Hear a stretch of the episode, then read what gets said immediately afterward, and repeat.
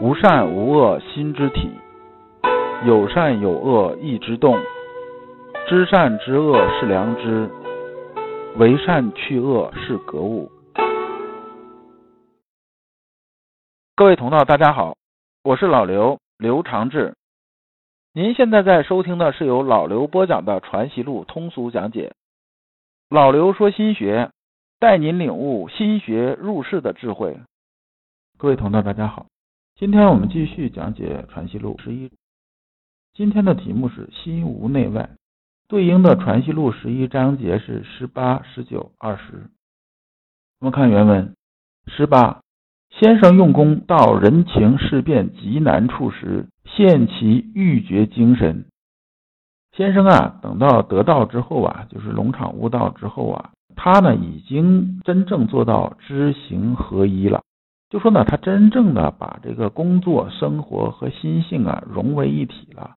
这中间呢是没有一点点的这种啊分离的地方，所以呢，先生啊有个特点是什么呢？越是到人情事变极难处时，就说呢，他碰到这些事情啊非常棘手的时候呢，这时候呢，他这精神头越足，而且呢越能处理好，属于啊遇强则强啊这种特性。那么人情事变，人情事变，咱们呢始终讲这些东西。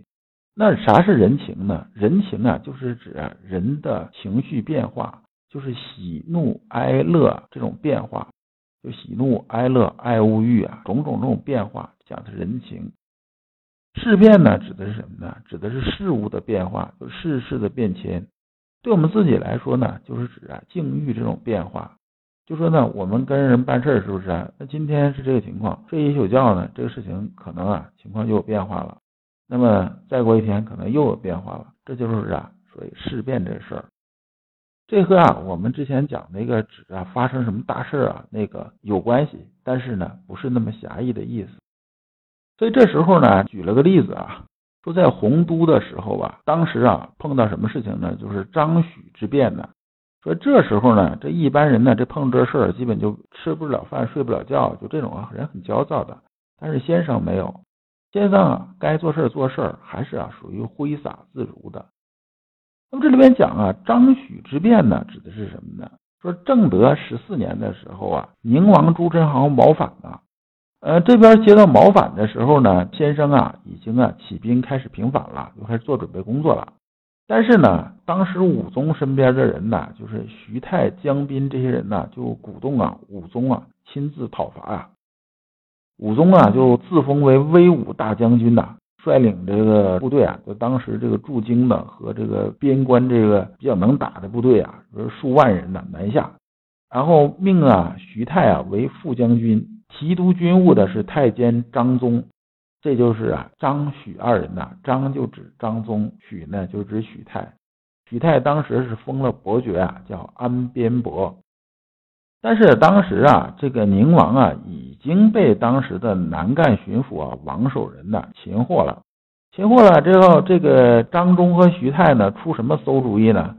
说给这个武宗说啊，说你看你这个带着大军过来，这也不能不打了，对不对？这样吧，让这个王守仁把这个宁王放了，放了我们打吧。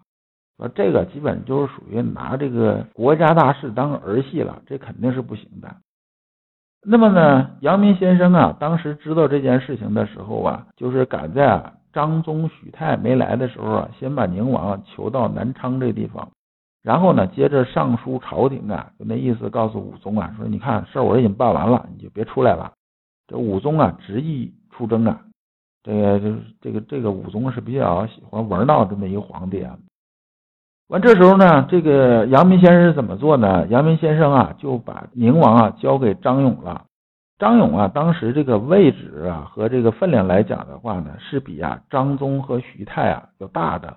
所以交给他之后呢，这个事情呢再处理呢，这就不会把事情搞得特别大了。那么呢，这个事儿办完了之后呢，朝廷啊就让他巡抚江西呀，然后呢他又回到南昌这个地方了。这时候呢，张宗、许泰已经到南昌了。这两个人呢，本来是想什么呢？说这宁王啊这么好抓，这个平叛呢立大功嘛。然后被这个阳明先生把这个宁王啊交到朝廷去了，他们这功啊就没法立了。那怎么办呢？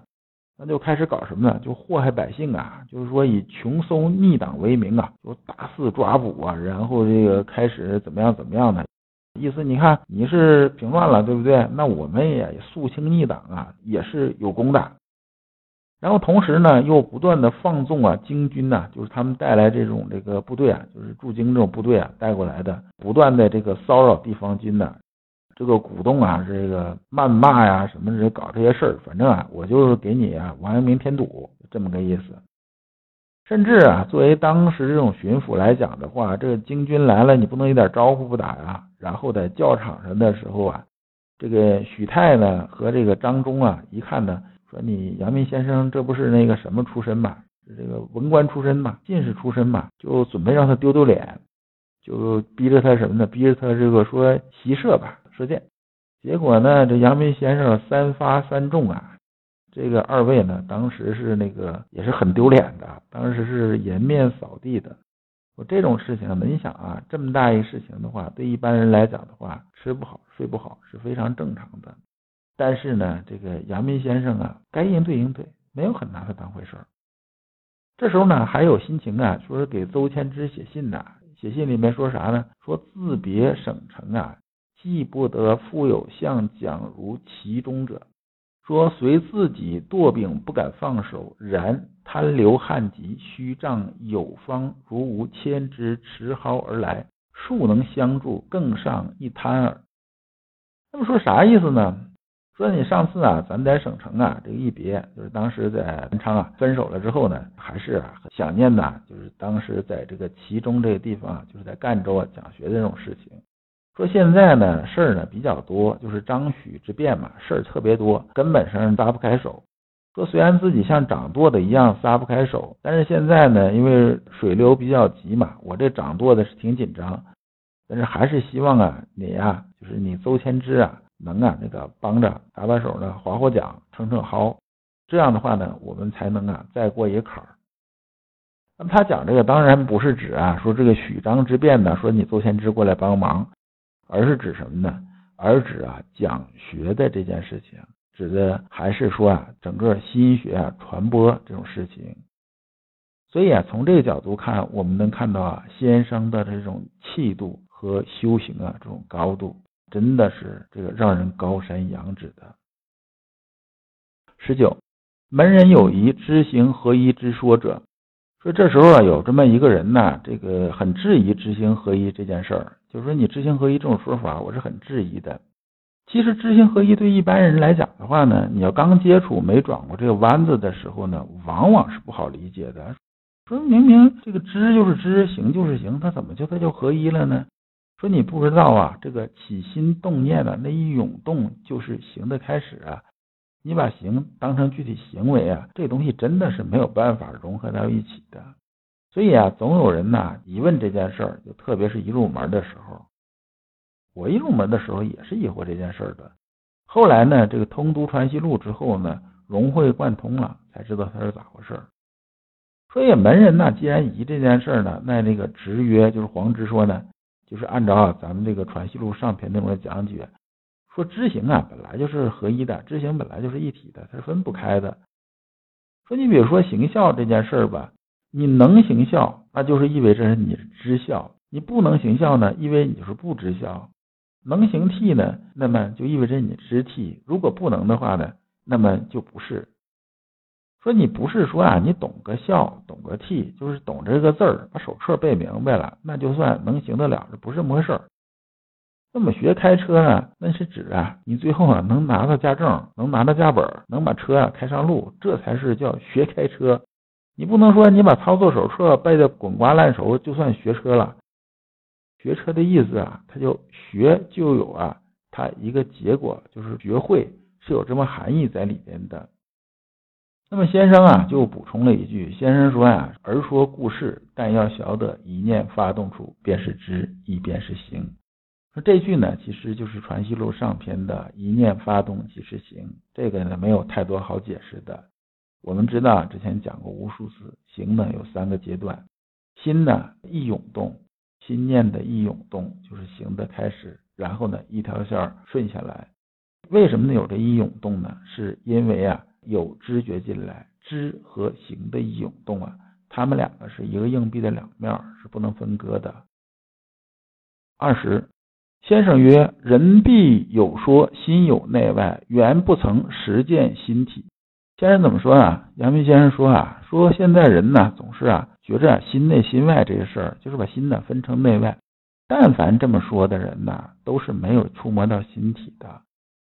我对这个特有体会，就说呢，很多人呢过来之后呢，就是私下交流的时候呢，谈知行合一，你说他听，听完了之后呢，鸭子听雷，他听不懂。